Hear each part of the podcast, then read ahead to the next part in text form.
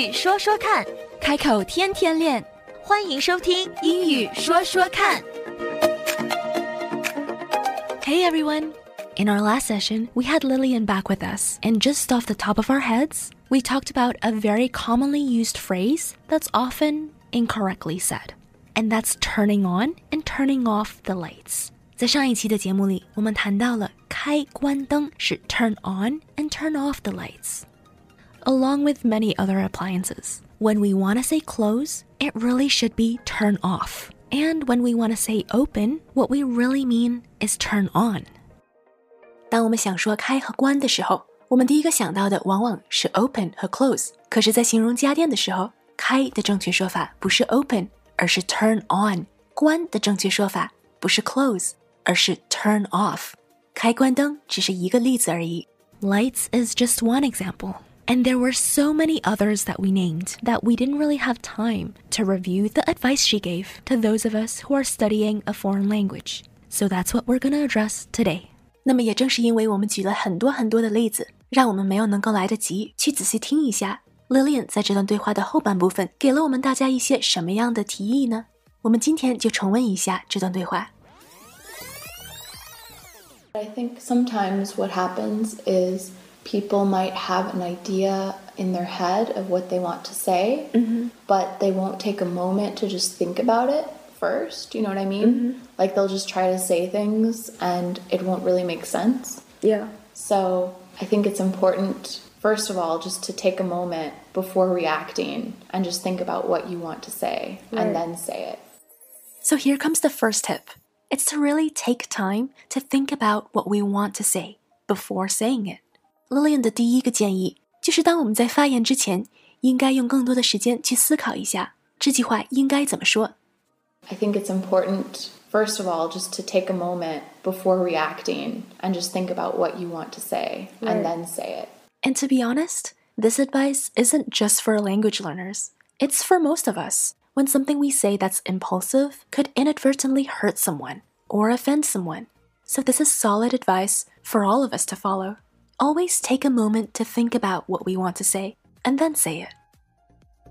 Make sure that other people know, hey, I'm working on improving the language that I'm speaking right now. Right. You know, for me, when I speak Arabic, I like to tell people, correct me. If right. I'm saying anything wrong, tell me so I can fix it right now of course i think that's the most important thing is going in expressing that you need help reaching out for help and mm-hmm. asking for feedback and asking for corrections lillian 给我们的第二个建议就是一定要让对方知道我们正在学习这门语言 make sure that other people know hey i'm working on improving the language that i'm speaking right now make sure that other people know 确保对方知道你正在学习这门语言，而且我们想被更正。比如说，你可以跟对方说 ：“Hey, I'm working on improving the language that I'm speaking right now,” or simply, “Hey, I'm working on my language right now.” “Hey, I'm working on my English right now.” Working on means I'm practicing.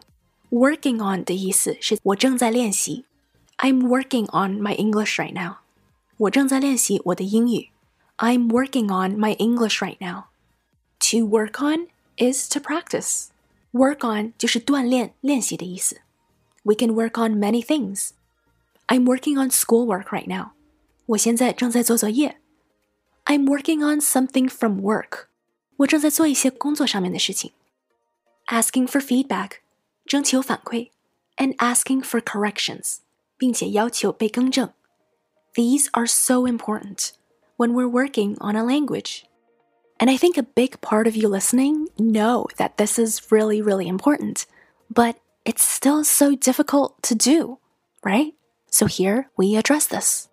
那么我也相信正在收听的很多朋友们也会认为征求反馈和要求让别人更正我们这两点是非常重要的。虽然意识到重要，但是实际上做起来还是非常困难的。我和 Lillian 也有谈到这点。sometimes I find people are very um, yeah proud. I mean, proud. like I'm very proud. I, yeah. I feel embarrassed when I make mistakes, but you need to make sure that people tell you you're making mistakes. Otherwise, you'll never Absolutely, know. you never know, and Yeah. that's the thing. And I think when people don't tell you, or if you're so proud of the fact that you can speak well, you would assume that it's it's, correct. correct. Right. And when people don't tell you because for fear of hurting you, Right. then it just over time it compounds and mm-hmm. Indeed, pride is a huge thing that stops us from speaking because we don't want to make a fool out of ourselves. We don't want to look bad. We don't want to appear any less than who we are. And that's all natural. But until we put aside our ego, until we put aside our pride, until we give up our pride and give up our ego, our improvement is going to be fairly limited. 我们自己本身的自豪、骄傲、自尊，在学习语言的路程上，这都是一种非常大的阻力。如果放不下面子的话，如果放不下自尊心的话，那么我们真正能够进步的空间还是有限的。所以说到底，学习语言和语言的进步，我们的进步，它虽然有外界的影响，但是最终说到底是一个我们自己和自己的这么一个 negotiation，一个协议。如果能够抛下自尊，如果能够抛下我们的 ego，能够抛下面子对我们的重要性，那么真的是可以说前途无量。So here are some phrases that you can use when you're communicating with others。在和对方交流的时候，以下的几句话大家可以尝试着说，尝试着用，and then see for yourself whether this is a better way. I'm working on my language, so please correct me. I'm working on my English, so please correct me. I'm working on my language, so please correct me. I'm working on my English, so please correct me. Or after you've said something, you can simply ask, Is this correct? Is this correct? Am I saying this properly? Am I saying this properly? 我说的方法正确吗?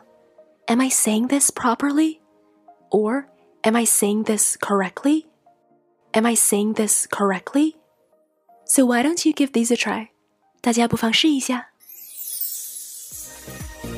英语说说看，开口天天练。